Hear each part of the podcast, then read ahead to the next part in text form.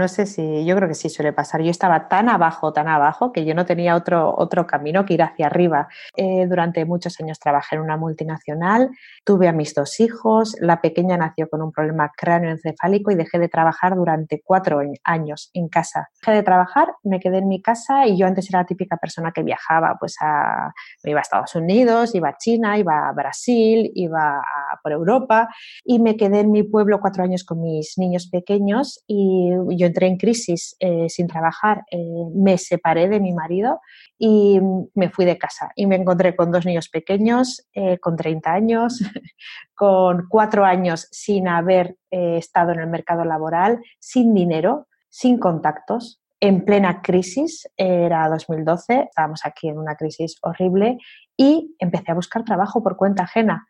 ¿Qué ocurre? Que lo que encontré, encontré, ¿eh? pero lo que encontré era, eran unos salarios tan mal pagados y era, eran unas condiciones tan precarias que yo ya tenía dos hijos que mantener y yo dije, y esto no puede, eh, yo no puedo vivir así, esto es, esto es intolerable. Y entonces, por necesidad, decidí, dije, tú no me quieres, tú no me vas a pagar esto que yo necesito para vivir bien, porque yo quería vivir bien y tener una vida eh, buena. ¿sabes? Yo no estoy aquí luchando por mínimos, yo quiero que todos vivamos y tengamos tiempo para nuestros hijos y tengamos dinero para pagar nuestras casas y nuestras vacaciones y, vivir de una manera confortable. Y entonces eh, decidí lanzarme, creé mi página web y dije, bueno, pues si tú no me quieres, monto yo mi, mi negocio y empecé a ofrecer. ¡Hey! Hola, emprendedor. Otra semana más en la cual tú y yo estamos compartiendo aquí el episodio de hoy te va a encantar. Si estuviéramos en un show de televisión, te diría lo siguiente. Vamos a recibir con un fuerte aplauso a nuestra primera invitada. Y es que, sí, escuchaste bien, tenemos a una mujer en el podcast. Finalmente. Hacía tiempo ya que quería traer a una netprendedora para mostrarse contraste, dado que hay muchas mujeres que también son emprendedoras y tienen negocios allá afuera. Y es importante que figuras como la invitada que estás a punto de escuchar hoy las representen.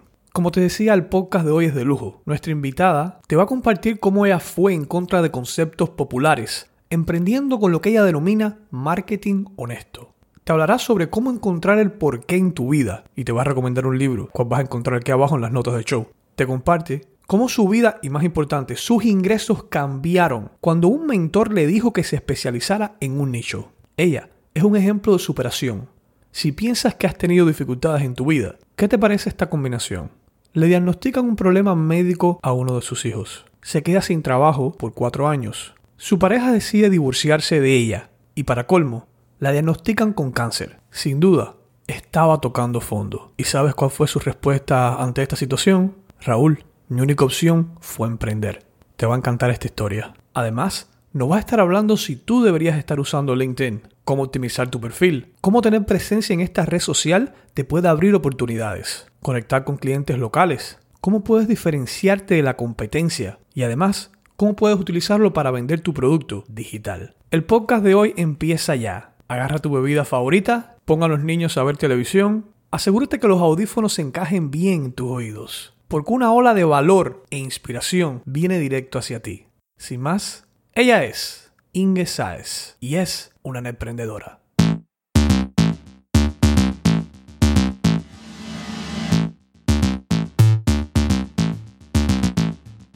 Bienvenidos a Netprendedor, el podcast para emprendedores y todos aquellos que deseen tener su propio negocio online, con la ayuda de nuestro maestro Raúl Manuel, cual su misión es guiarte a crear y crecer tu emprendimiento digital.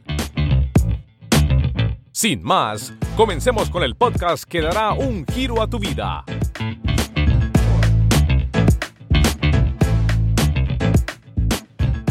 Hola Inge, muchas gracias por estar aquí con nosotros. ¿Cómo estás hoy?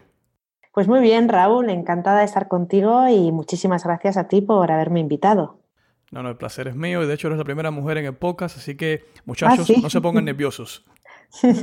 bueno, es un audio, así que yo creo que eso está bien para, para relajar. Súper. He estado visitando tu blog, eh, y hay un término que usas que me llamó bastante la atención y es marketing honesto. Me gustaría que me explicaras a qué te refieres con el marketing honesto y cómo llegas a este término.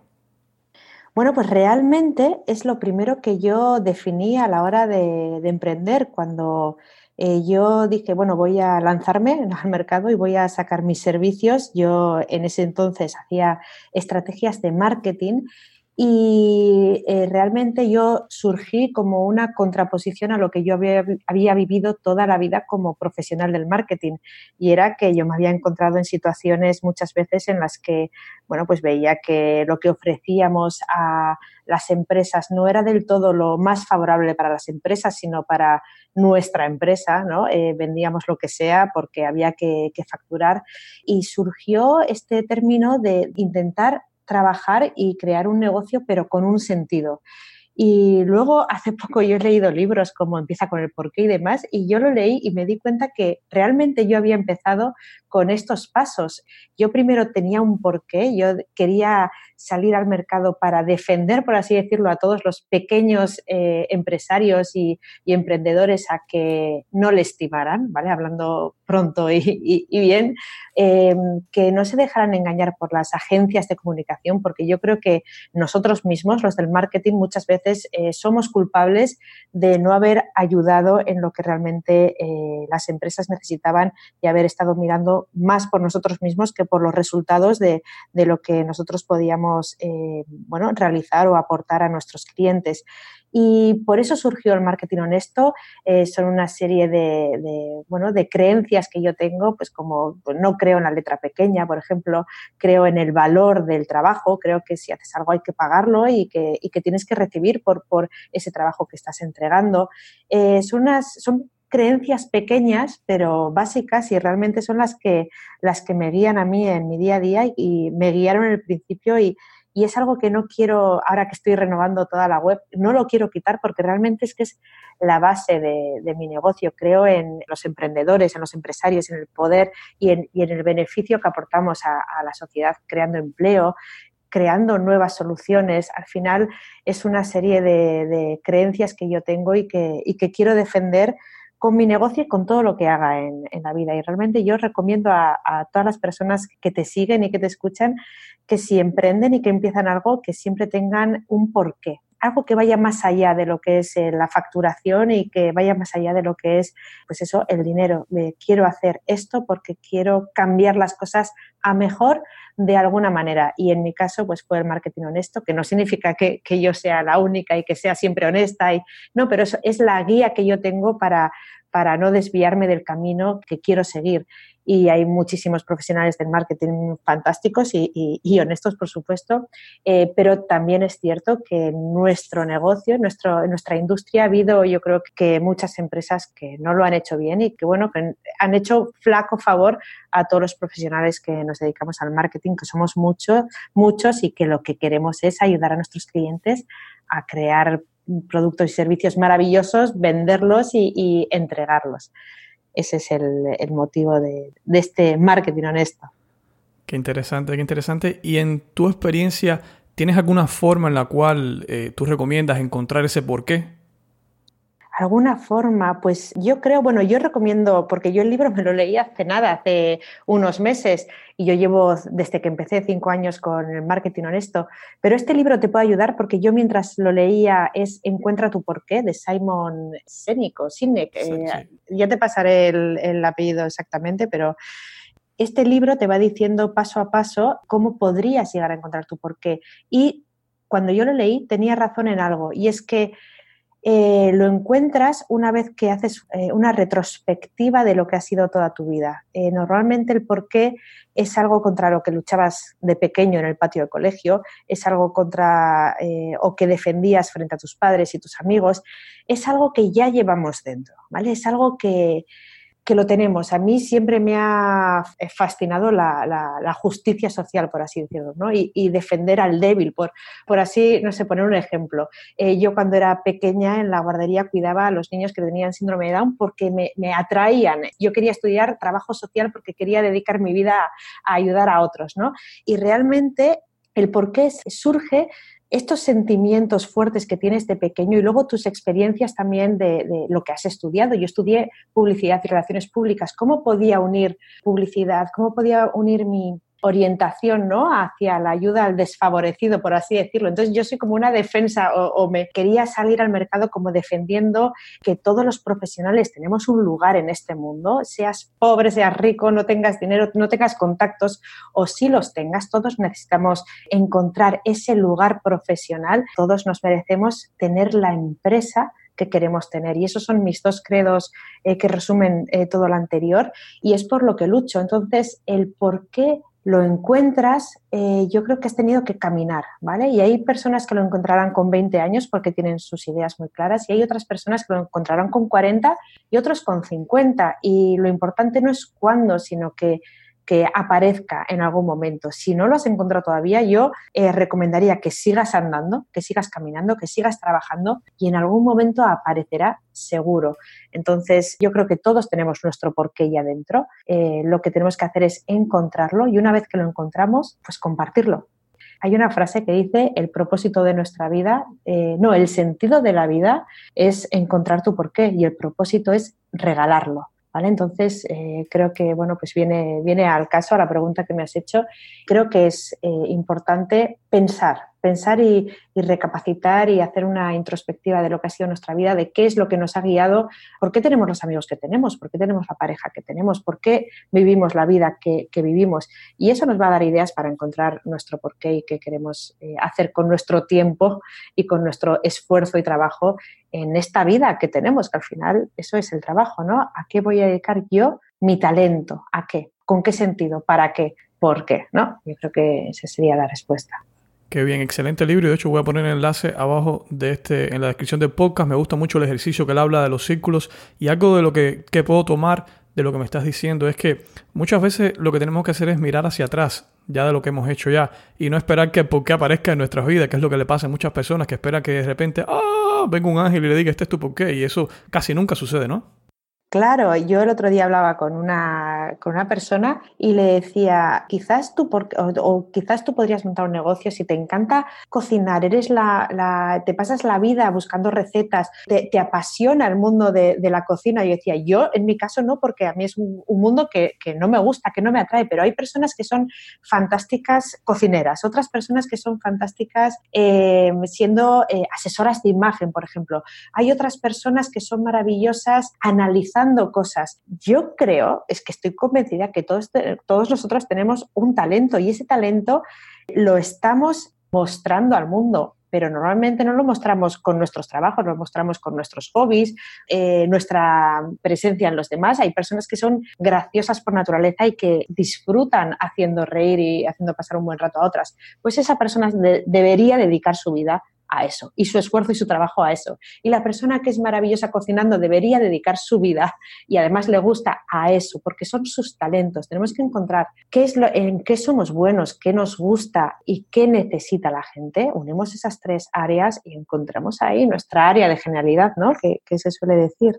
Estoy contigo 100%. De hecho, ayer mismo me estaba, estaba hablando con un joven, tenía 22 años, bueno, tiene 22 años, y me decía que él no tenía ningún talento, que no era experto, por decir así, en nada. Y, yo le decía, ok, si, te, si ahora mismo te pongo en un cuarto con 20 personas, estoy seguro que tú sabes más que esas 20 personas en un tema. Y entonces me decía, bueno, yo soy un poco más, a lo mejor que ellos de computación. Y dije, pero bueno, entonces ya, ya estamos entrando en tema. Eh, otra cosa que yo hago también es, por ejemplo, sábados por la mañana te despiertas. ¿Cuáles son las páginas, los blogs, los videos que tú ves? Eh, a lo mejor esas cosas te pueden dar un norte más o menos de lo que tú dices. ¿Cuál es tu talento? ¿Qué te gusta? Claro, pero yo le entiendo a ese chico de 22 años porque yo he estado ahí y yo creo que es un proceso evolutivo. Creo que cuando eres joven, y hay muchas personas que se mueren y siguen pensando así, ¿eh? pero, pero si, si, saltas y das el paso, y ahora te, cuento cuál, eh, yo antes pensaba que lo que yo sabía, eh, lo sabía todo el mundo, porque para mí es fácil, o sea, para mí comunicar, por ejemplo, para mí escribir, para mí transformar una idea compleja en algo sencillo, para mí es algo tan sencillo que creo que es igual de sencillo para todo el mundo. Y durante muchos años de mi vida he estado infravalorando mi talento porque pensaba que todo el mundo lo tenía, porque para mí era fácil. Y yo digo, pues si para mí es fácil, para ti también va a ser fácil, porque lo que es fácil para mí es fácil para todo el mundo. Y ahí está el cambio. Yo cuando me di cuenta, cuando descubrí, y lo descubrí hablando con, con clientes, ¿vale? Lo descubrí cuando dije, bueno, voy a ayudar a las personas a hacer esto y me di cuenta de que a las personas les costaba un mundo transmitir su valor, les costaba muchísimo comunicar lo bueno que eran o, en qué eran buenos, les, les costaba horrores escribir un, un, párrafo sobre sí mismos. Entonces, yo cuando descubrí que lo que para mí era tan fácil, para otros era dificilísimo, y no solo dificilísimo, sino que, que necesitaban aquello que yo tenía y que estaban dispuestos a pagar por ello, el día que yo descubrí que mis talentos eran únicos, o bueno, únicos, sí, es que son únicos en mí porque yo los entrego de una manera única y cada uno entregamos nuestro trabajo de, una manera diferente. En ese momento, y claro, ya no tenía 22 años, tenía 10 más, ahí cambió, eh, bueno, muchísimas cosas en mi carrera, en mi negocio y en mi vida. Y yo creo que es un proceso mental y es un proceso que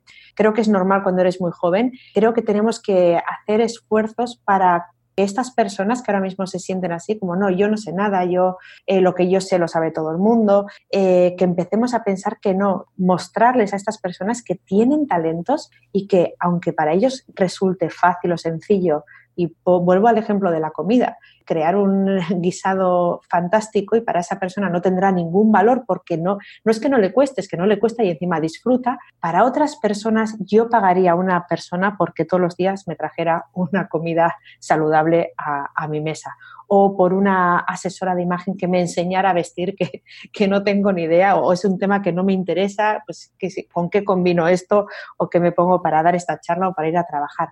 Y hay personas que son estilistas natas, que tienen un arte, que tienen un don y no les cuesta esfuerzo o el mismo esfuerzo que me cuesta a mí, pero parece que para que recibamos dinero por algo, nos tiene que suponer un sacrificio. Yo creo que esa es una percepción equivocada que tenemos y que, bueno, que en cuanto la rompemos, nuestras vidas cambian, sobre todo a la hora de, de emprender y de montar nuestro negocio. Así que yo animo a todas las personas que nos estén escuchando que piensen cuáles son sus talentos y que, y que no piensen que eso es algo poco importante. Tenemos que empezar a valorarnos nosotros mismos para que los demás nos valoren, porque si no, eh, todo empieza por el valor que nosotros mismos nos, nos, damos a nosotros. Entonces, es el primer paso. El primer paso, no vas a, jamás vas a poder cobrar lo que te mereces si tú mismo no te lo crees, ¿vale? O no crees en el valor de, de lo que ofreces. Así que ahí va, yo creo que es una idea a tener en cuenta.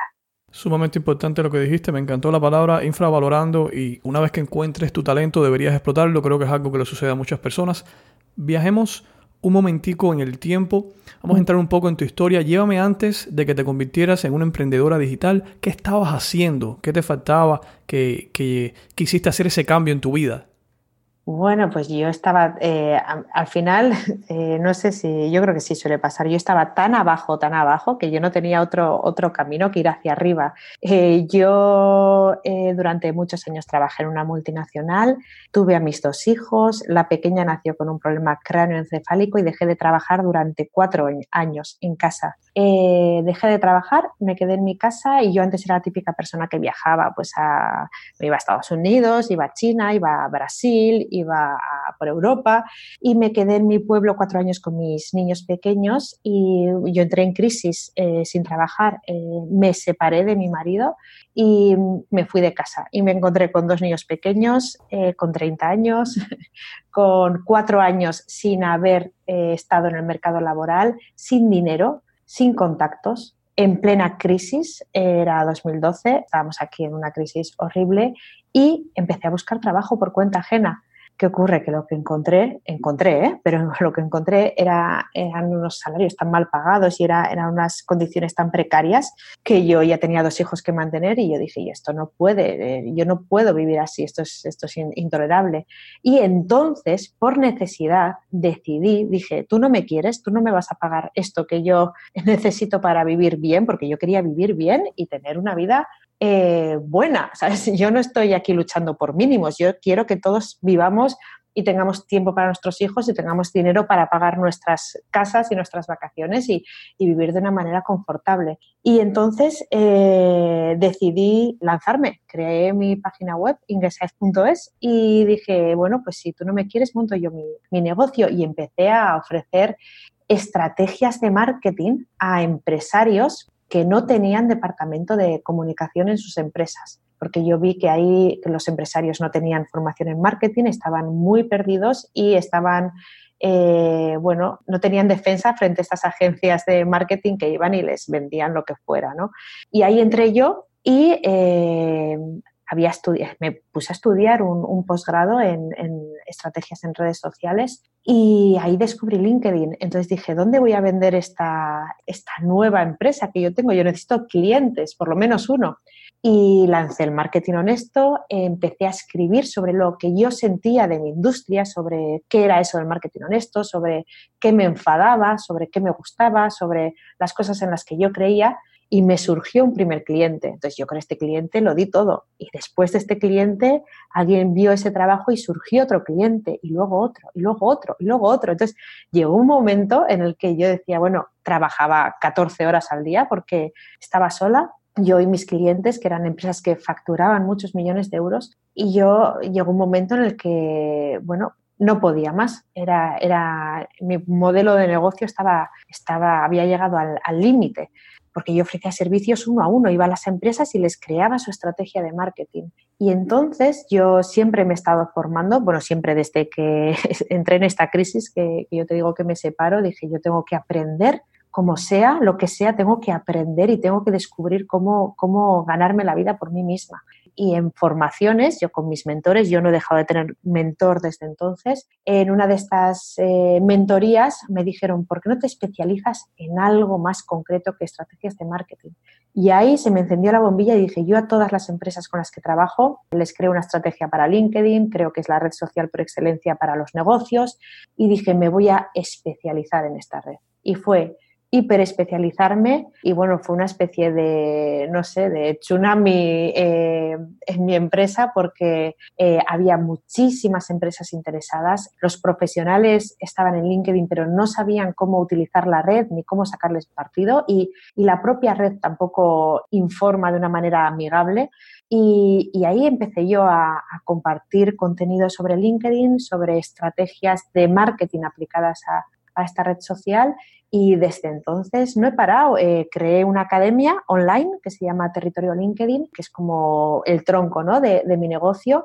Eh, y en esta academia vienen profesionales de todo tipo a aprender a sacar negocio a, esta red social, a conseguir clientes gracias a LinkedIn. Y luego puntualmente elijo yo las empresas con las que quiero trabajar y esto es una maravilla porque hago estrategias eh, para empresas en LinkedIn y formo sus departamentos comerciales eh, pero ya es algo, lo hago porque creo que tengo que estar ahí con, los clientes y viendo sus problemas del día a día y porque me gusta, pero ya no es algo que tengo que estar 14, 16 horas al día trabajando sin, levantar la cabeza.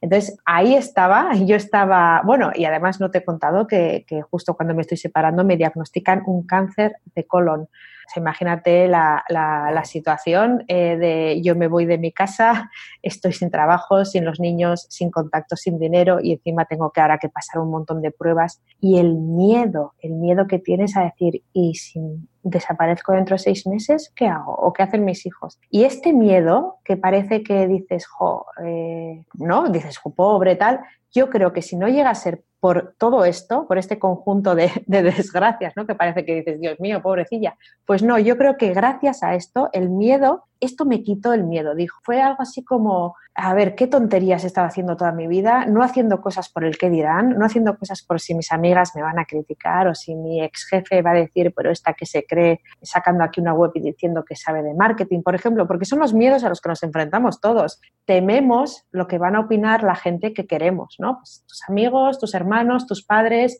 tus, tus familiares, porque el que no conoces, pues ¿qué, más te da, ¿no? Lo que diga, pero, pero ahí hay unos frenos y a mí el, diagnóstico este de cáncer de colon, no tener hacia dónde tirar, al final lo que hizo fue quitarme el miedo y decir, mira, para adelante, ¿sabes? Y, pese a quien pese y pase lo que pase, yo voy a vivir mi vida porque no sé si me queda un año o me quedan 20 y todos estamos igual. Tú no sabes si mañana vas a seguir aquí. Y es que tú das por hecho que sí, pero a ver, eh, cualquier cosa puede pasar. Entonces, eh, disfrutemos el día a día, trabajemos, pero trabajemos con causa, ¿vale? Yo estar aquí hablando contigo tiene una causa, o sea, yo quiero comunicar ciertas cosas. Estar toda la mañana trabajando, toda la tarde trabajando, tiene un porqué, es para, yo ahora mantengo a mi familia, a mi pareja, no trabaja, tengo un nuevo bebé, son tres niños los que tengo, pero tengo un nuevo bebé. Hijo, me ves hace cinco años y me ves ahora, he trabajado muchísimo, he llorado muchísimo, pero merece la pena. Sigo trabajando mucho, pero es que estoy luchando por, por, un, por un estilo de vida que en una empresa no me la, no me la hubieran dado, habría sido imposible. Y, es muy satisfactorio tener tu propio negocio, ser dueña de tu vida y decir, bueno, pues eh, mi vida me la planifico así y trabajo con quien yo quiero, gano en función de lo que quiera trabajar, ¿no? Muchas veces dices, bueno, pues igual prefiero ganar un poquito menos, pero tener estas semanas de vacaciones, o no, quiero, mira, quiero ganar un poco más y voy a meter aquí un poco de, de turbo, ¿no?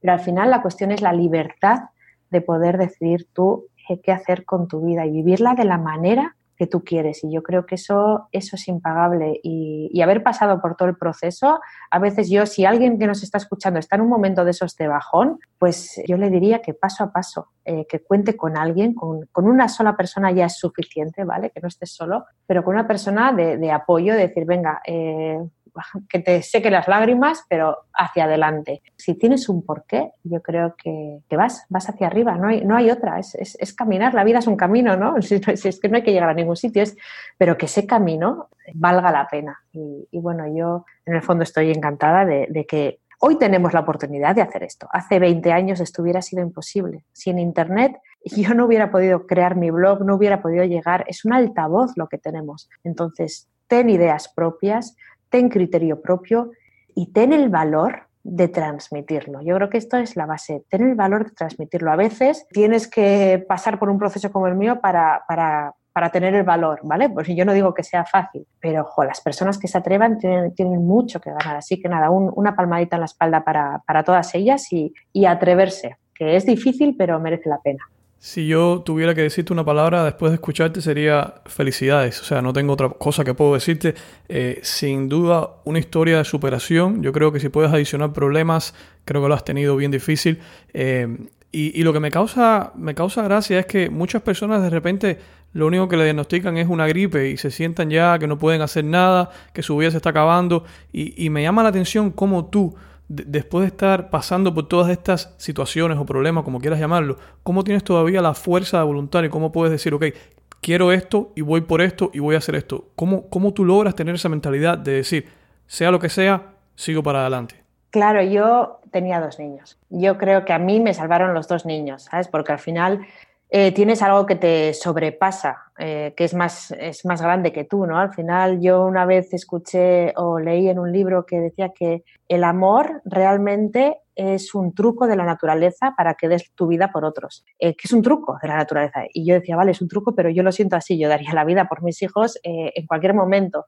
Y seguramente por muchas personas, porque muchos si nos encontráramos en esta situación, eh, que alguien está en peligro, a ver, yo creo que hay mucha más gente buena que, que, lo contrario. Y yo tenía dos niños y quería, que, o sea, quería darles una buena vida y no quería no intentarlo, ¿vale? Yo podía no, y, todavía pues puedo fracasar hoy mismo, mañana o dentro de un año. Yo no sé lo que va a pasar en un futuro, pero, pero yo sí sé que si no lo intento, bueno, pues yo me iba a sentir muy mal conmigo misma. Entonces, al final es tener algo por lo que luchar, algo por lo que vivir. Y yo creo que, que, todos tenemos ese, ese algo, ¿vale? Y no tienen por qué ser tus hijos, pero pueden ser tus hermanos, tus padres, pueden ser tus amigos o puede ser tú mismo, ¿vale? ¿Por qué no? Y, y yo, en mi caso, yo en mi caso, que soy muy, aquí en, en, el País Vasco se dice amachu, yo soy muy madre, entonces en mi caso fueron mis hijos los que, los que me salvaron, estoy, estoy convencida. Y por ellos, pues empecé a, a dar pasito a pasito y, y bueno, pues a trabajar mucho y llorar mucho y, por las noches, eh, pues eso, eh, con la lamparita, pues a trabajar y por el día a trabajar por cuenta ajena, por, por nada, por pocos dólares y, a la tarde a estudiar, pero merece la pena, ¿vale? Merece la pena meterse en la cama agotado y satisfecho, yo creo que merece la pena. Sin duda no debe ser fácil. Tengo dos niñas también y si no es por la ayuda que tengo, yo creo que sería imposible. O sea, entiendo eh, y te digo, es, debe, ser, debe haber sido bien difícil. Una pregunta, ¿cuál es la palabra que usarías para resumir el estado de tu negocio actual si tuvieras que elegir una? Ay, pues me, me ha venido una a la cabeza, pero me da un poco de apuro decírtela. creo que está brillando ahora y que va a brillar más. Excelente, ¿y por qué?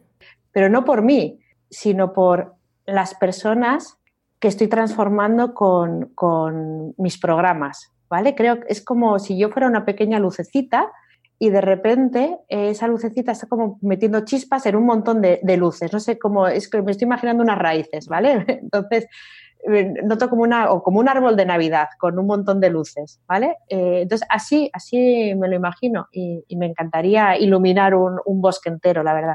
Muy bien, súper interesante. Eh, una pregunta, ¿todo el mundo debería estar usando LinkedIn? ¿O hay algún tipo de persona que se beneficiaría más de utilizar o tener una cuenta de LinkedIn? A ver, eh, depende. Hay muchas estrategias factibles en, el mercado para conseguir clientes o para conseguir tus objetivos de negocio. De hecho, si ya tienes clientes y no necesitas más negocio, ¿para qué no te vas a meter ahora en una nueva historia?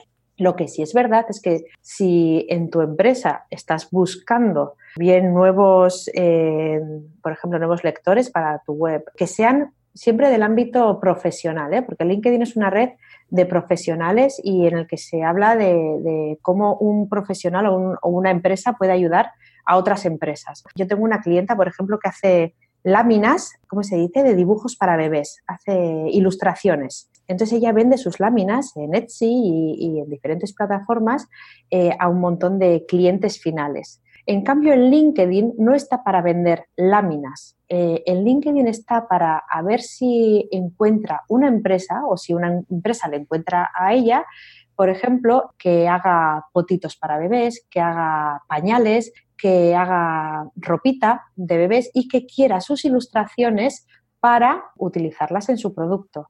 Es muy diferente eh, vender láminas al cliente final, que para eso puedes utilizar Instagram, Facebook, eh, cualquier otra red social, pero si estás buscando al director de producto, al gerente, al director de marketing de una gran empresa que puede contratarte para incluir tus ilustraciones en libros de infantiles, ¿vale? Una editorial, por ejemplo, parques de atracciones temáticos para bebés, por ejemplo, ahí tendrías que ir a LinkedIn. Entonces, LinkedIn es una red social eh, a través de la cual puedes llegar a los directivos de las empresas, a las personas que toman decisiones de empresas, pero siempre eh, estamos hablando de business to business, ¿vale? De, este tipo de negocios. Y bueno, si quieres eh, trabajar, ¿no? Gestionar tu marca profesional, ¿qué tipo de profesional eres tú hoy en día y quieres comunicar esa marca profesional que, que ya tienes?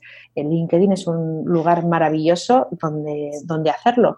¿Por qué? Porque ahí están 600 millones de profesionales y profesionales de estos que se llaman de, cuello blanco, no de cuello azul, que es eh, de cuello azul no sería el, profesional que está en una fábrica, ¿no? Por ejemplo, eh, con la Fenwich, mm, no sé, en el almacén.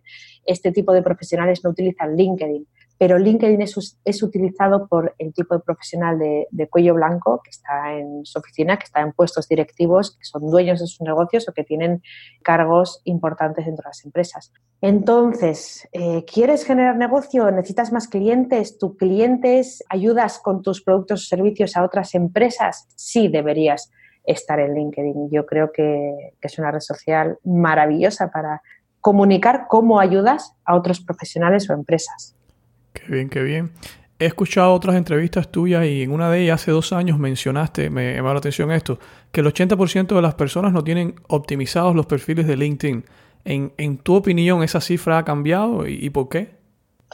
Eh, yo creo que sigue siendo así. Es que tener optimizado el perfil de LinkedIn eh, no es tener un perfil en LinkedIn o tener eh, los datos completados en LinkedIn, es tener un perfil que te ayude a ti a conseguir tus objetivos. Entonces, si tu objetivo es conseguir trabajo, pues tendrás que tener un perfil determinado. Pero si tu objetivo es vender un servicio, tendrás que tener el perfil creado de una manera determinada, con unas palabras concretas, con un contenido multimedia determinado. Si tu objetivo es que te llamen para dar ponencias eh, o que te escriba una editorial para, para publicar un libro, tu perfil debe estar escrito y trabajado de otra manera. Entonces, para mí un perfil optimizado, un perfil de alto impacto, que, suelo decir yo, es un perfil que te ayuda a conseguir tus objetivos. ¿Qué ocurre? Que la mayoría de nosotros no tiene ningún objetivo para LinkedIn. Dice, yo estoy en LinkedIn y, bueno, pues voy a ver eh, qué se cuece por aquí, quién habla, con quién contacto. No, no tenemos una estrategia ni unos objetivos, ni no tenemos un, de nuevo, vamos al porqué, no tenemos un porqué. Entonces, así es muy difícil que nos sirva para nada, nos servirá para, para perder el tiempo. Entonces, así no merece la pena. Obviamente, estar es mejor no, no tener presencia, pero eh, la oportunidad. De hecho, es que yo creo que la palabra de LinkedIn es oportunidad, porque eh, nos facilita, nos acerca oportunidades para nuestro negocio que muchas veces no sabemos ni que existen. Yo he de reconocer que, sobre todo en mis comienzos, cada día era una sorpresa nueva que no era buscada, pero eran oportunidades que se me abrían porque tenía una buena presencia en la red social y se me han ido abriendo oportunidades eh, de personas que me leían que yo no conocía. las personas que te compran, eh, no, tú no las conoces, ellos te están conociendo a ti a través de lo que publicas, a través de lo que cuentas, el valor que entregas, pero tú no conoces a todas esas personas a las que estás alcanzando, porque aquí está la teoría de los seis grados. Eh, si uno de mis contactos comparte un contenido que yo he publicado, llega a todos sus contactos o podría potencialmente llegar a todos sus contactos. Entonces, al final, eh, la difusión exponencial entre gente interesante para tu negocio es, es enorme. Entonces, yo creo que LinkedIn es una, una oportunidad que muchos, muchísimos, están desaprovechando. Y aquí está mi lucha y es llevar a los profesionales y a las empresas este mensaje. Existe esta red social. A mí me sirvió para montar el negocio que tengo. Cuando empecé yo conseguí de manera local, ¿vale? Eh, yo te estoy diciendo que hay 600 millones de, profesionales en LinkedIn, pero a mí cuando empecé me interesaban los que estaban cerca de mi casa. Y ahí conseguí yo los clientes, gracias a LinkedIn. Entonces es una oportunidad para conectar tanto de manera local como regional, nacional e internacional con potenciales compradores de tu propuesta y no estamos utilizando este poder. LinkedIn tiene un posicionamiento brutal en Google. O sea, si tienes un perfil en LinkedIn, va a salir tu perfil eh, en las búsquedas de Google, en la primera página, seguro cuando alguien ponga tu nombre. Pero es que pasaría lo mismo con el nombre de tu empresa. Si tienes una página de empresa en LinkedIn con tu nombre, cuando alguien haga la búsqueda en Google, aparecerá ese perfil de empresa. Tenemos, bueno, eh, ejemplos muchísimos sobre las ventajas que nos puede aportar pues, tener una buena presencia en, LinkedIn, por lo menos pensada, ¿vale? Por lo menos eh, que nosotros digamos, vale, ¿para qué quiero estar? ¿Qué quiero obtener de esta red? ¿Y cómo puedo sacar eso que yo quiero obtener de esta red? Y todo parte, la base es un, es un buen perfil. Entonces, eh, estamos comunicando con el perfil que tenemos. Así que todo el mundo a revisar el suyo, a ver qué estamos diciendo sobre nosotros mismos, qué estamos poniendo en valor y si estamos comunicando cómo transformamos la vida de nuestros clientes para que nos quieran comprar o si no lo estamos haciendo. ¿Ves algún error así que se repite o que lo ves muchas veces que las personas lo, lo cometen con sus perfiles? Sí, hablar de sí mismos, que, puede ser lógico, eh, pero esto es como la página sobre mí de una página web que realmente no, no va sobre ti, sino va sobre cómo tú ayudas a tu cliente, porque pensamos que nuestra vida es muy interesante, pero realmente eh, a las personas les interesa qué hay aquí para mí. Entonces tú, alguien llega a tu perfil en LinkedIn o llega a tu página web y lo que quiere saber es bueno, esta persona qué me ofrece eh, o esta empresa qué me ofrece, qué hay aquí para mí. Entonces, tenemos que empezar por ahí. Luego, por supuesto, que podemos contar quiénes somos, cuál es nuestra historia, eh, cuál es nuestra experiencia o los logros que hemos tenido. Pero tenemos que empezar hablando sobre por qué nosotros podemos ayudar a esa persona a conseguir los objetivos de esa persona. ¿vale? Tenemos que centrar el perfil en nuestro cliente. Y veo errores como perfiles que empiezan, yo soy una persona extrovertida, muy talentosa, apasionada con mi trabajo, me encanta yo, yo, yo, mí, me, conmigo. Y eso lo único que hace es eh, ahuyentar a tu potencial cliente. Le tienes que decir, yo, mira, estoy aquí pues para ayudarte a ti a conseguir esto, esto, esto y esto, porque entiendo que tú necesitas esto, esto y esto, y yo te puedo ayudar por esto, esto y esto. Pero eso al final, ¿vale? Pero lo primero es que esa persona que llega a tu perfil diga, ostras, lo que me está mostrando a mí me interesa, porque yo quiero este tipo de ayuda. Y luego ya voy a ver quién es pero hay mucho, hay mucho ego. Eso, cuando hablamos de nosotros mismos, pues entra, ¿no? El eh, yo, yo, yo mime conmigo, pero tenemos que empezar a, a, intentar, ¿no? Separarnos un poco de nuestro yo y empezar a comprender que lo que nuestro cliente quiere es ser ayudados de alguna manera, ¿vale? Eh, y tendríamos que empezar a comunicar cómo transforma mi servicio, mi producto, la vida de mi cliente. De alguna manera la transforma. A mí si viene alguien y me trae la comida todos los días a, mi oficina, me está transformando la vida, ¿vale? O sea, al final una empresa es una manera de ayudar a otros. Si tu producto o servicio no ayuda a nadie, no tienes un negocio. Eso es, eso es la, yo creo que eso es, esa es la base. Entonces, eso es lo que tenemos que comunicar en nuestros perfiles. En lugar de yo mime conmigo. Las experiencias, las experiencias no es que me digas dónde has trabajado toda tu vida. Las experiencias es que me cuentes qué experiencias de las que tienes me ayudan o, ayudan a tu cliente a conseguir ese objetivo. Es un cambio radical de, de orientación de nuestro perfil.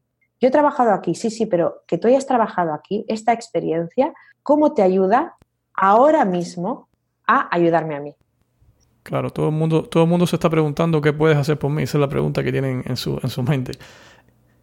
Qué bien, qué bien. ¿Y hay alguna forma en la cual tú recomiendas para diferenciarse de la competencia en LinkedIn? Sí, pero es que además es básica y es, es total, es ser uno mismo. Y parece que es un dicho, pero es que es cierto, estamos, mira, por ahí yo eh, medité un libro que, y empieza por aparentar lo que no somos dejamos de ser lo que somos. Y es, y es una pena, porque queremos aparentar algo que no somos, conseguimos ser la copia barata de otro, porque eso es el resultado, y encima eh, dejamos de ser lo que somos, que es realmente lo importante. Eh, yo antes te he contado que uno de mis credos es eh, todos somos únicos y tenemos un lugar en este mundo y tenemos un lugar en este mundo profesional también y tenemos derecho a tener la empresa que queremos. Pero eso parte de la base de que eh, salgamos siendo nosotros mismos. Y para diferenciarte, crea tu propio decálogo. Créalo, decálogo o, yo qué sé, eh, credo, ¿no? Una manifiesto, no sé cómo decirlo. Mira, yo estoy aquí y hago esto porque creo en esto. Y ya está. Y esto es, eh, ya empiezas a diferenciarte, porque el 90% de las personas no lo publican, no dicen por qué están trabajando, para qué están trabajando. Y no me estoy refiriendo a, este tipo de texto de misión, visión que tienen las empresas corporativas. ¿eh? Me refiero a algo más de andar por casa. Yo, ¿por qué me dedico a hacer servicios de copy? ¿O por qué soy diseñador web? ¿O por qué quiero montar un negocio de distribución de lo que sea? ¿Por qué?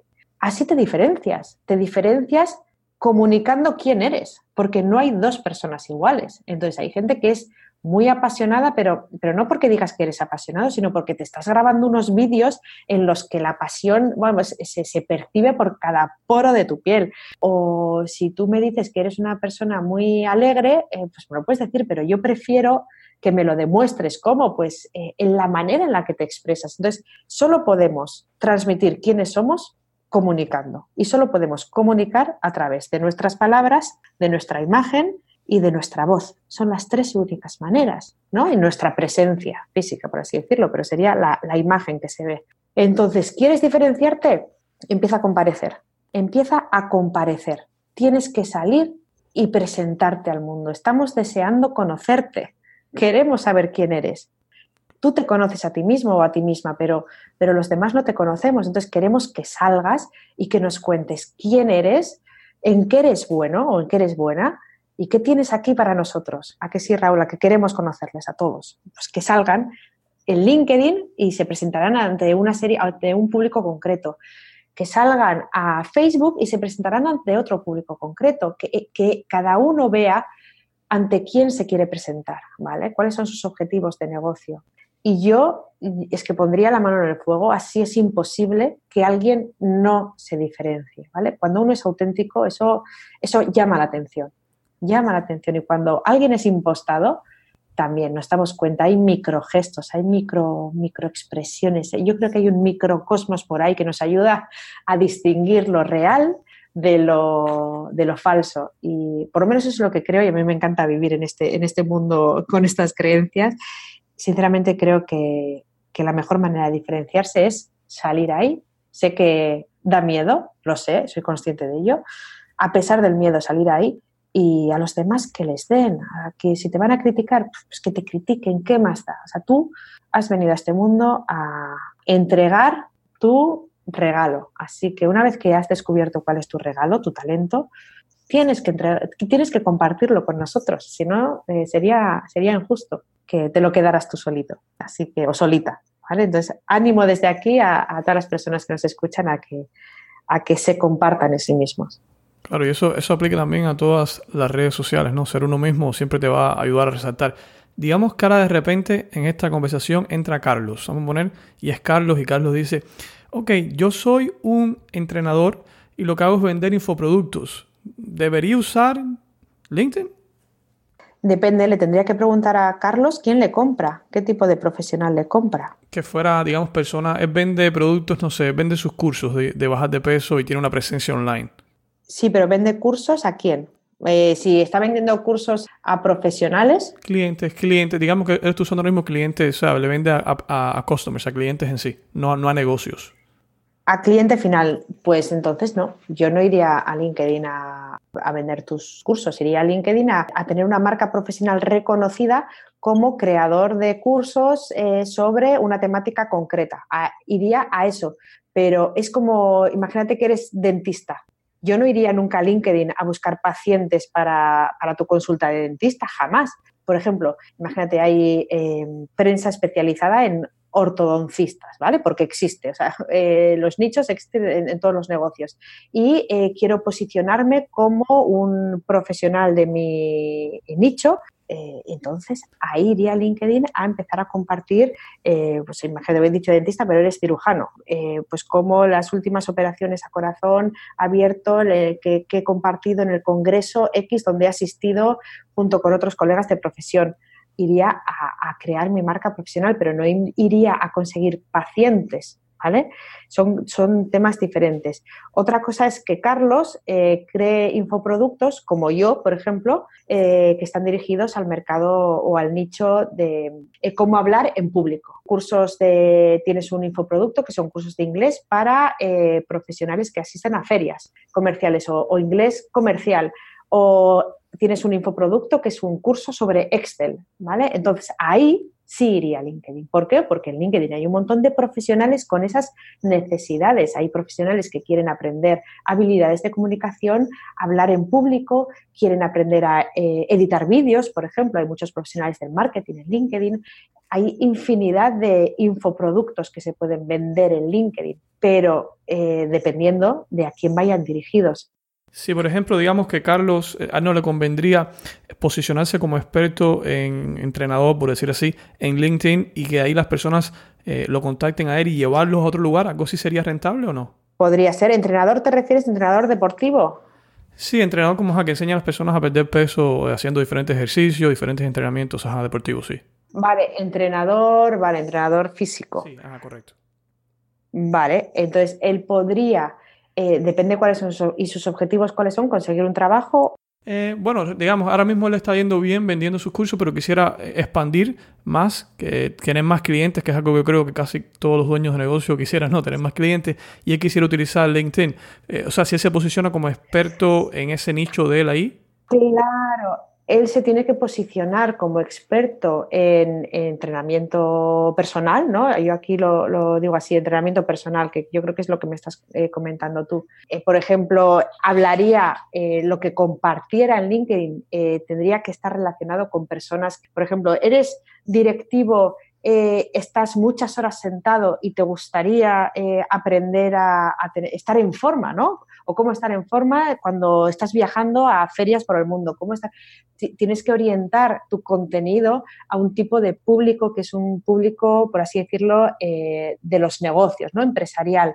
Y ahí podría empezar a posicionarse como un referente dentro del entrenamiento personal y estoy convencida que le surgirían eh, estas oportunidades de las que hemos hablado antes, que quizás ahora no sabemos cuáles son, pero quizás le llama a una empresa y dice, oye, mira, eh, tengo aquí este eh, gimnasio ¿no? dentro de mis instalaciones y estábamos buscando pues alguien, eh, un equipo, a ver si me puedes conseguir un equipo para que venga aquí a entrenar de tu parte. Por ejemplo, ¿no? al final pueden surgir muchas cosas, pero lo que le hace falta a Carlos es una estrategia que quiero conseguir y qué pasos voy a dar para conseguirla y cómo quiero posicionarme, porque no será lo mismo, eh, bueno, dentro del mundo del entrenamiento personal, hay muchísimas posibilidades de, diferenciación. Supongo que no es mi, especialidad, ¿eh? pero yo eh, intuyo que puede haber eh, entrenamiento personal para mujeres, para, no sé, para diferentes nichos dentro de,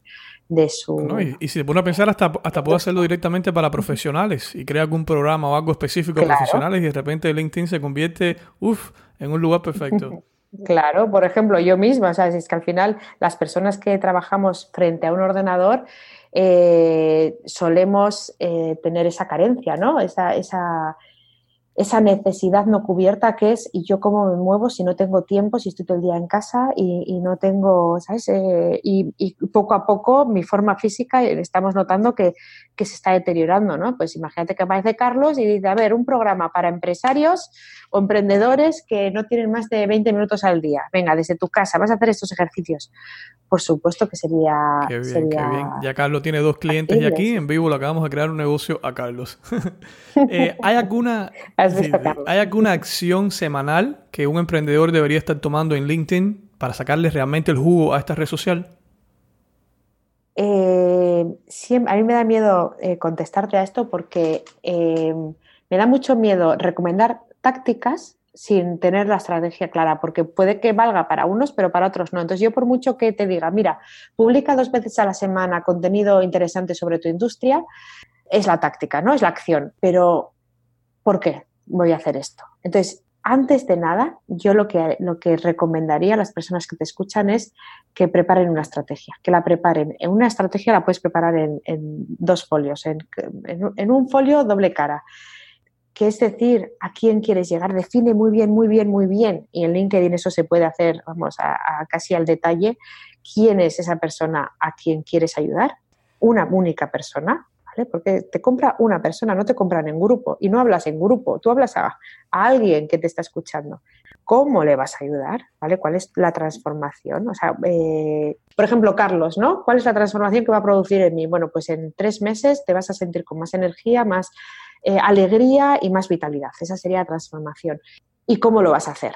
¿vale? Eh, que sería, bueno, pues a través de un programa eh, online y lo puedes hacer en tu oficina, ¿vale? Esas tres cosas son fundamentales tener antes de entrar en LinkedIn a realizar ninguna acción y luego, al final es como cualquier otra red social, aunque yo prefiero tener poco contenido y que sea de calidad que mucho, como puedo decirlo, vacío, ¿no? De relevancia. Entonces, es mejor tener un post interesante, muy relevante, eh, extenso sobre algo y luego con ese post crear 10 microcontenidos, ¿vale? Pues de ese post sacas 10 conclusiones y las publicas en 10 diferentes mm, actualizaciones de estado, por ejemplo, en LinkedIn.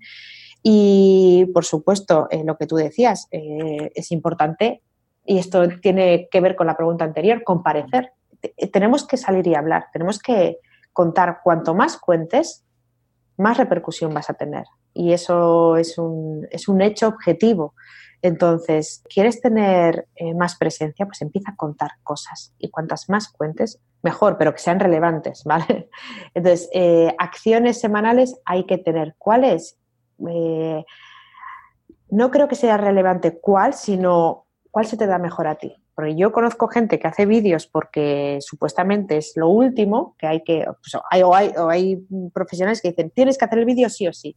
Y realmente el vídeo se les da fatal cuando son fantásticos escritores. Y yo no digo nada, pero a veces me dan las ganas de coger el teléfono y llamarle y decirle, oye, escribe, no, no te grabes el vídeo, que eres un escritor maravilloso, pero es que la estás fastidiando con el vídeo. ¿Qué tipo, qué formato utilizar? Yo creo que cada uno tiene que utilizar aquel para el que ha, pues para el que se le da bien y el que, el que es mejor. ¿Puedo probar todos los formatos? Por supuesto, pero al final cada uno yo creo que nos vamos, yo por ejemplo sé que mi, mi talento está en el escrito. ¿Hago vídeos? Sí, pero sé que mi talento está en el escrito, en la, en la palabra escrita. Cada uno que vea, que investigue, que pruebe qué se le da mejor, porque obcecarte en tener que hacer algo porque supuestamente es lo que hay que hacer, yo creo que, que no, no, da resultado. Yo creo que quita autenticidad y, y eso, lo de los microgestos que hablábamos antes, eso se percibe. Claro. Eh, sí, sí, eso me, me, trae a mente cuántos autores no hay que escriben libros y ellos no son las personas que hacen las películas, son otras personas, ellos no son los que actúan la película porque lo bueno de ellos es escribir. Si yo no me quisiera imaginar. Un buen ejemplo. Sí, y otra cosa que también me, llama la atención de lo que dices, de que no es tanto publicar mucho, sino dar esos golpes, golpes vitales realmente que lleguen a la mente de, ese cliente específico, y eso tiene que ver con el punto de diferenciarte. Yo sigo algunos bloggers que ellos no, no escriben todo el tiempo, pero cuando escriben merece la pena leer lo que escriben. A diferencia de que si quieres estar a la moda y todo el tiempo estar presente haciendo o poniendo contenido, a veces haces mucho contenido basura que realmente no conecta. Claro, Claro, pero además es que pensemos eh, en nuestras conversaciones normales. ¿Es que prefieres estar con una persona que te esté taladrando la cabeza todo el rato con bla, bla, bla, bla, bla, bla, bla? O, estar, no sé, tres días solos y luego el cuarto día tener una conversación súper interesante con alguien? Pues es, ruido, es ruido ambiental y el ruido molesta. Yo creo que no, no compensa. claro que tienes más, tienes más presencia, pero, pero no, no, yo creo que no compensa. Y aquí lo que sí tendría en cuenta es eh, hay algo que yo me he dado cuenta hace, poco, además, yo creo que voy haciendo cosas y luego me doy cuenta de lo que funciona, pero me doy cuenta después. Y es, eh, voy a escribir un artículo, por cierto, sobre esto, y es sobre el contenido que le voy a llamar la sal de la vida. Como, bueno, hay gente que come sin sal, pero me da igual. Yo, un filete sin sal, sin sal, pues a mí no, me parece que están tan ricas como con sal, ¿no? Y en el contenido, creo que pasa un poco lo mismo y, tiene relación con el tema de, de dar contenido de calidad. Yo creo que, por ejemplo, yo doy contenido de calidad, pero cada cierto tiempo meto un poquito de sal. ¿Sabes? ¿Y qué es la sal? Bueno, pues la sal es eh, yo el otro día publiqué, o estoy cambiando la web y publiqué en LinkedIn dos fotos, dos fotos mías que tengo que elegir entre una y otra y realmente no sé cuál elegir. Entonces puse en LinkedIn un comentario que era, ¿me ayudas a elegir la que es azul o la que es blanca? Bueno, pues este contenido que es un contenido tonto, ¿no? Porque no está dando información de calidad, no está, simplemente estás jugando, estás diciendo, jo, me estoy cambiando la web, pues ayúdame a elegir, es una especie de juego. En tres días tuvo 100.000 o ha tenido 100.000 visitas, no sé cuántos, 800 comentarios o una barbaridad de comentarios. Entonces, eh, yo reflexionando sobre esto, digo, es que esto es la sal. O sea, a la gente le encanta leer cosas interesantes sobre LinkedIn, le encanta leer estrategias de marketing, le encanta, pero si lo sazonas un poco, además ya la gente está feliz. ¿Por qué? Porque sabe más cosas de tu vida, te conoce un poco más, no todo es denso. Entonces creo que es eh, no confundirlo con solo dar sal, pero creo que es muy importante el ofrecer contenido de calidad y de vez en cuando ir echarle un poquito, un poquito de sal, que ya te digo que puede ser no sé, contar algo interesante de tu vida, ¿no? Pues o tu historia o, pues eso, una, anécdota, cosas así más, más suaves, más ligeras y que también pues aportan, pero de otra manera. Está bien, está bien, está bien lo de sal, me gusta lo de sal. De, hecho, recientemente hay una, hay una youtuber que yo sigo y lanza un programa y el programa le pone como el eslogan haz ruido. Como que ella quiere decir como que en, en el mundo en el cual estamos viviendo, si quieres resaltar, necesitas hacer ruido. Y pensándolo bien y luego esta conversación que estamos teniendo y lo que hemos hablado, me ha hecho reflexionar y le voy a escribir, eh, a lo mejor me manda a volar, no sé, pero le voy a escribir y le voy a decir, ¿sabes qué? En vez de, en vez de hacer ruido, porque a las personas no les, no les gusta tanto a veces escuchar un ruido, crea música o haz música. A las personas les gusta escuchar la música, pero puede ser que el ruido no. Claro, claro, claro que sí, es, es música, haz música o pone a la gente a bailar. Al final es... Y, es que es difícil porque en los tiempos que estamos viviendo hay tantas personas literalmente haciendo ruido que poder, llevar tu mensaje a ese, a, esa, a ese cliente ideal tiene que romper por tanta, tantas otras barreras y es difícil. La realidad es que es difícil. Puede que tu música de repente no se escuche. Sí, es difícil, pero yo creo que ruido, si alguien tuviera tiempo y pudiera hacer el análisis de clasificarlo en categorías, al final te quedas con cuatro grandes categorías de ruido. ¿eh? Al final es mucha gente copiando a otros y haciendo lo mismo. Entonces, al final, eso es el ruido, ¿no? El, no ofrecer nada de valor diferenciado. Yo creo que si nos planteamos eh, ir un poco a contracorriente ¿no? de, lo que, de lo que estamos viendo y que cada uno salga con su, con su mensaje, pero es que yo creo que la conexión la tienes cuando, o sea, y te van a prestar caso cuando conectas, cuando haces el trabajo estratégico previo. Y yo creo que hay demasiada gente sin ese trabajo estratégico. No saben a quién comunicar, qué comunicar y cómo transforma eso que hacen las vidas de los demás. Creo que eso es la causa de que haya tanto ruido. Como no sé qué decir, voy a decir cualquier cosa. Eh, creo que si nos pusiéramos a trabajar más eh, estratégicamente, todos seríamos mucho más felices porque, porque ofreceríamos ayuda correcta a las personas correctas. Y no hay nada peor que recibir un, email de algo que, no te interesa para nada, ¿no? Eh, que solo recibimos todos, todos los días. Y eso es fallo estratégico. O sea, que yo esté recibiendo mensajes de, centros, mm, no sé, en, Ecuador presenciales cuando yo estoy en España, es que no han hecho el targeting adecuado. A mí me están poniendo en el saco de que estoy en un país cuando estoy en otro. Eh, eso es estrategia. ¿A quién voy a escribir? Entonces yo hago un voto a favor por las estrategias, eh, aplazaría las tácticas un poquito, porque lo que te va a hacer diferenciarte es lo de dentro, el por qué, la estrategia. Es que la estrategia es el corazón. Del corazón sale la estrategia. Que parece fácil, es, yo te he dicho que es un folio y realmente es un folio por las dos caras, pero sacar ese folio eh, es lo más difícil del mundo. Claro. ¿Ves menos ruido en LinkedIn comparado con otras redes sociales? Es que en mi caso yo creo que tengo una buena red de contactos, porque sabes que el ruido depende de a quién sigas, ¿no? Con quién estés conectado. Tu perfil en LinkedIn, o sea, lo que tú lees en LinkedIn es completamente diferente a lo que yo leo en LinkedIn. Entonces, y yo una vez me acuerdo que publiqué, dije, tengo eh, una fantástica red de contactos en LinkedIn porque lo que leo me parece súper interesante. ¿Qué significa? Que estoy alineada o lo que ellos cuentan a mí me interesa. Por supuesto que me llegan cosas que no me interesan. ¿eh? En cambio, en Facebook no tengo una red tan, no la he, no la he cuidado tanto. Entonces, yo a mí en Facebook me llegan más, más cosas que a mí no me interesan. Pero creo que es responsabilidad de cada uno a quién acepta y a quién no acepta. Entonces, cada uno tiene en su casa lo que ha dejado entrar en su casa. y hablando de los perfiles, es que es eh, así. Yo veo publicaciones de las personas con las que estoy en contacto o que recomiendan las personas con las que estoy en contacto. Y voy trabajando también mi feed, eh, el muro, eh, eh, cuando veo comentarios o cuando veo publicaciones que están totalmente fuera de, lo que a mí me interesa o de lo que yo creo que, me puede ayudar a, seguir mejorando como profesional y persona, lo, lo, silencio, no les bloqueo ni nada, pero lo silencio de mi muro. Entonces yo tengo un muro que, que me gusta pasar horas leyéndolo porque encuentro cosas muy interesantes, la verdad. En Facebook no me pasa, pero no le voy a echar eh, la culpa a la red social, porque quizás si siguiera o estuviera en contacto con otro tipo de, profesionales, pues igual también sería muy interesante, no lo sé. Qué bien, qué bien. Anteriormente te pedí la palabra que usarías para resumir el estado de tu negocio actual. Me dijiste brillando. Cuando volvamos a hablar en un año, ¿cuál quisieras que fuera esa palabra? Ay, pues yo quiero que se quede igual. Ya te he dicho, ahora brillo un poquito, la veo como un arbolito de Navidad, ahí está brillando, es pequeñita, es un brillo pequeñito y, oye, si tengo, y es que ahora mismo estoy viendo un bosque, ¿vale? Yo tengo un ventanal aquí, veo un bosque enorme y me imagino pues el, bosque ahí con, brillando el bosque, que la luz vaya, eh, ¿cómo se dice? Vaya aumentando, no en intensidad, sino que vaya alcanzando a más, a más árboles. Qué bien, qué bien. Si pudieras hacer que, todas las personas que alguna vez han deseado emprender lean un libro, ¿tienes alguno que les recomendarías? Sí, pero eh, se lo recomendaría a cualquier persona, ¿vale? Ya, yo me lo leí con 12 años y creo que ha marcado mi vida, que es el de Dale Carnegie, Cómo ganar amigos e influir sobre las personas.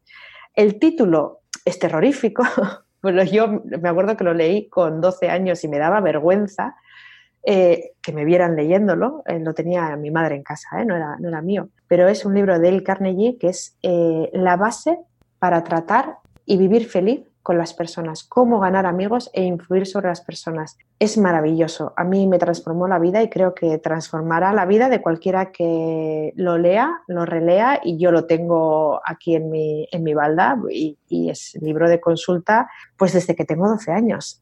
Es maravilloso, digno de eso, de leerlo cada año, por lo menos. Excelente libro y de hecho voy a poner el enlace aquí abajo de la entrevista y me causa una duda y es, no sé si sepa la respuesta o no, y es, eh, ¿por qué tu madre tenía este libro? ¿Alguna vez le has preguntado, le has preguntarle? Súper interesante.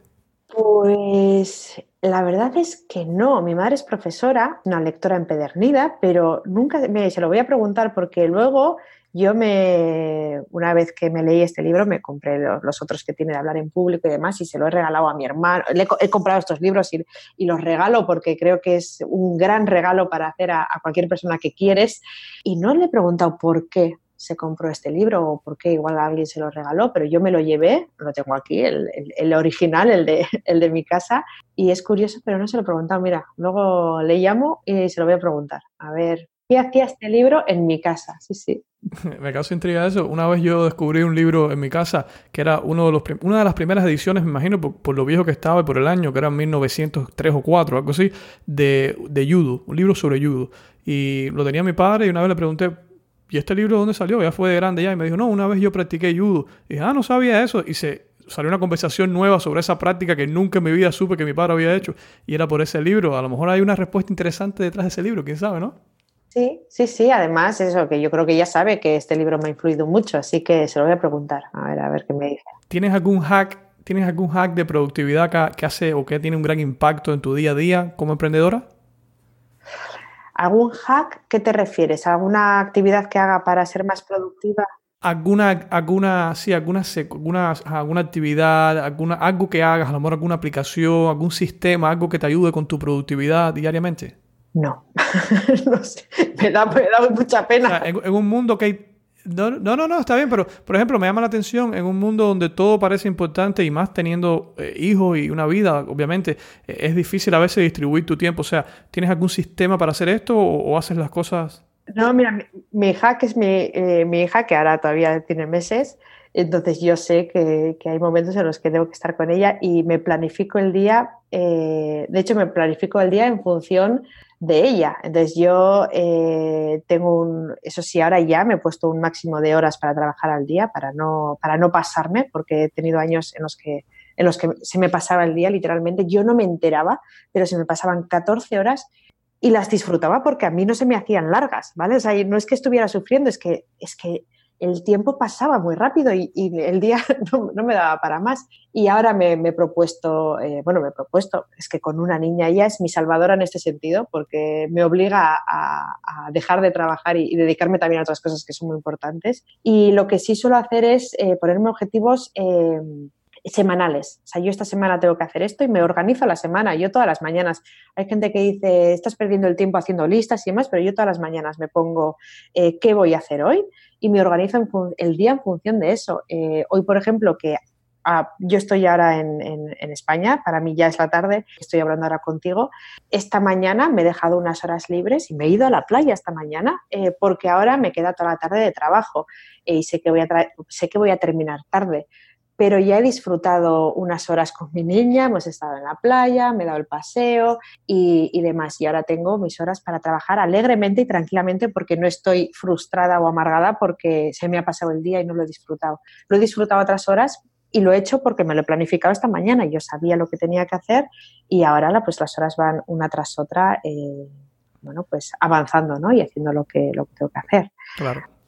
No, y, eso, eso que dices de trabajar varias horas, de estar en la zona de flow es mágico y te pasa cuando te gusta lo que estás haciendo. Sobre tu niña, déjame decirte que yo también bajé esa aplicación, tengo una niña de seis meses y te entiendo perfectamente lo que es trabajar en el tiempo que tienes libre, pero sabes que a veces ese tipo de cosas te da enfoque, porque digamos que tienes todo el tiempo del mundo Nadie trabaja todo el tiempo, eso es mentira. Y de hecho he visto estadísticas de, trabajadores que están 8 o 10 horas trabajando y lo que realmente están enfocados es algo asombrante como 15 minutos, 20 minutos, eh, otra parte del tiempo se la pasan hablando, etcétera. Y lo mismo le pasa a un emprendedor. O sea, cuando no tienes esa presión externa.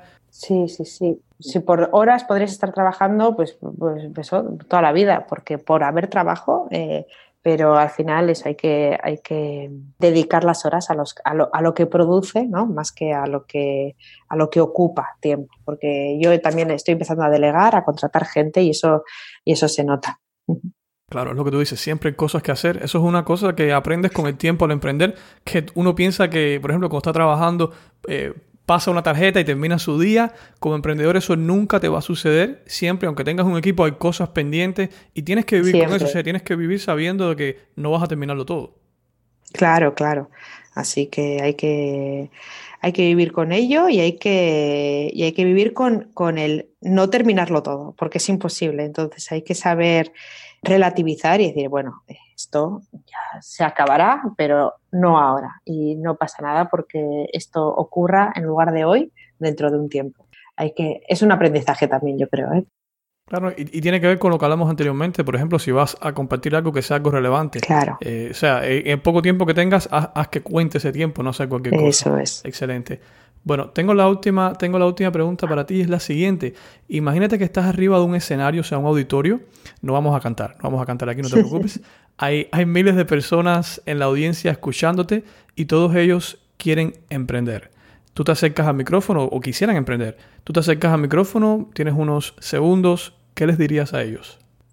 Que empiecen, que un paso detrás de otro, que no importa que no tengan todo lo que se supone que debe tener un emprendedor para empezar, que se olviden de tenerlo todo, de hecho, porque yo creo que eh, entonces no empiezan, creo que, eh, que, se planteen a ver si no empiezan por eh, miedos, ¿vale? Porque tenemos todos muchas excusas para, para no empezar, que parecen que son de verdad, pero al final escarbas y dices, no, esto es miedo y que empiecen. Creo que la manera más fácil de empezar es, es publicando una web, porque ahí eres encontrable eh, y, puedes comprometerte. Entonces, yo diría que sin miedo, que empiecen, que todos nos, eh, pues eso, nos equivocamos y que solo el que no hace nada mm, no se equivoca y que lo que está por venir pues es que ni, se lo pueden imaginar de lo bueno que es. Así que yo paso a paso y a empezar. Y, plantearse que si no empiezan es que encuentren la excusa, excusa, no el motivo que les está impidiendo empezar, que seguro que, hay una y que la rechacen esa excusa y que empiecen. Ese sería mi, consejo. Excelente, excelente consejo. Eh, Inge, si hay alguien que está inspirado por lo que ha escuchado, quiere saber más de ti, quiere saber de tus productos, tus servicios, ¿cuál es la mejor forma de ponerse en contacto contigo? Bueno, pues eh, yo creo que mi web, que es mi casa ¿no? digital, estoy ahora transformándola, a ver si para finales de la semana o no sé, o eh, no sé cuándo puede estar la nueva, pero mi web, que es como mi nombre, eh, Sinu, que es ingesaez.es, y si no, en LinkedIn, en LinkedIn estoy ahí en, bueno, pues con mi nombre, Ingesaez, Díaz de Sarraldes, el segundo, y bueno, cualquiera es bienvenido a conectar conmigo si les interesa. Y en el blog suelo poner, eh, bueno, pues muchísima información sobre LinkedIn, estrategias. Eh, tengo otros canales, pero bueno, ya son secundarios y parten de la web. Tengo un canal en YouTube, perfil en, también tengo Facebook y en Instagram, pero yo creo que el centro neurálgico de, de mi negocio, mi casa, está en la web, así que cualquiera puede, puede ir ahí puede descargarse el regalo que tengo para las personas que la visitan y, bueno, y, conocer más sobre este apasionante mundo que es eh, la comunicación, LinkedIn y estrategias de marketing eh, para utilizarlas a, nuestro favor. Así que para mí un placer, Raúl, eh, que bueno, pues las personas que, que te siguen o que te están escuchando, pues aquellas que quieran, que contacten conmigo ahí. Por supuesto que sí, voy a poner todos los enlaces mencionados aquí abajo para que puedan acceder eh, de manera sencilla y fácil. Gracias por haber estado aquí hoy, gracias por haber compartido todo lo que compartiste. Honestamente e-, es un honor hablar contigo, lo que has superado es un ejemplo de superación y una inspiración para muchas personas que, como tú dices, puede ser que estén pasando por situaciones y, y dejarle saber a otras personas de que, mira, pasé por ese túnel, hay una luz del otro lado, a veces significa mucho y es la diferencia en, en la vida de una persona escuchar eso. Sí, sí, pues muchas gracias a ti, Raúl, y a todos los que estáis ahí escuchando. Y nada, aquí me tenéis para, cuando queráis. Ha sido un placer. Felicidades, Emprendedor, por estar conmigo hasta este punto del podcast. Qué maravilla el podcast de hoy, ¿verdad? Cuánta inspiración, cuántos mensajes positivos y cuántas ganas no te inyectan de salir de afuera y conquistar cualquier reto que tengas. Hacerlo por ti, por tus sueños, por el impacto que puedes tener en otras personas por el cambio que puede dar tu vida. Si quieres acceder a todos los recursos mencionados en este episodio, puedes ir al enlace abajo en las notas del show o visitar www.netprendedor.com barra 11. Una vez más es netprendedor.com barra diagonal 11. Me dice el capitán que el avión de valor está prendiendo motores. Nuestro próximo viaje nos lleva a Estados Unidos, aunque... Espérate, un segundo. Estoy recibiendo un mensaje de mi próximo invitado diciéndome que desvíe el avión para Colombia. Hmm, interesante esto. Pues nada, ya sabrás más en el próximo episodio. No me despido, tu amigo Raúl Manuel. Gracias por acompañarnos en este episodio de Netprendedor. Es un honor ser parte de tu formación hacia el éxito online. Si deseas ser parte de nuestra academia exclusiva para emprendedores, donde te enseñamos y apoyamos en tu transformación, visita netprendedor.com.